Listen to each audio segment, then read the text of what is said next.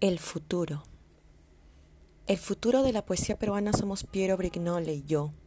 El futuro es Gloria Albitre siendo presidenta del Perú porque es una genia. El futuro es la gato siendo la Ivy Queen del 2022, pero chivólape. El futuro es Guadalupano Posting siendo presidente de los Estados Unidos de América y gana por más likes en sus memes. El futuro es Soft Mama haciendo la fiesta más increíble del mundo en el salar de Uyuni donde hasta las piedras perrean.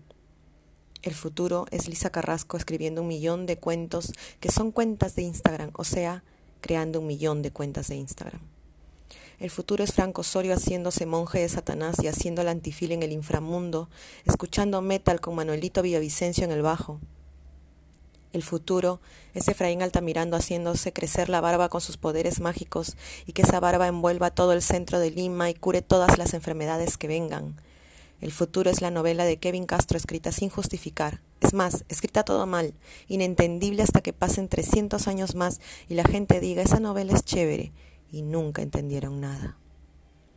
El futuro es Roberto Valdivia impulsando a escribir a todos los chivoles del mundo y descubriendo cinco trillones más de niñas que escriben poesía electrónica. El futuro es Gabriela Hermosilla ganando la PewDiePie en suscriptores y apareciendo en un video donde le dice ¿Y quién chucha eres tú, suequito? El futuro es Nadia Sol siendo Line de Serial Experiments Line, entrando en la red, viviendo allí siendo la diosa del Internet que nos ve y nos concede deseos.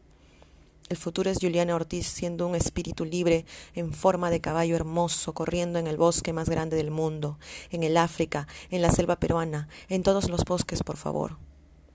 El futuro es María Font desmitificando de una vez por todas el TLP por Spotify y descubrimos que todos tenemos problemas mentales y depresión. El futuro es Lucía Carvalho, convirtiéndose en anime, aunque ya lo sea, recitando versos que podrían destruir a todos los tíos mayores de 40 años y también cantando el ending de Dragon Ball. El futuro ya no será Tinder ni MIF, todos estaremos unidos telepáticamente. El gran hermano no se dará cuenta de eso y quebraremos de una vez por todas el sistema.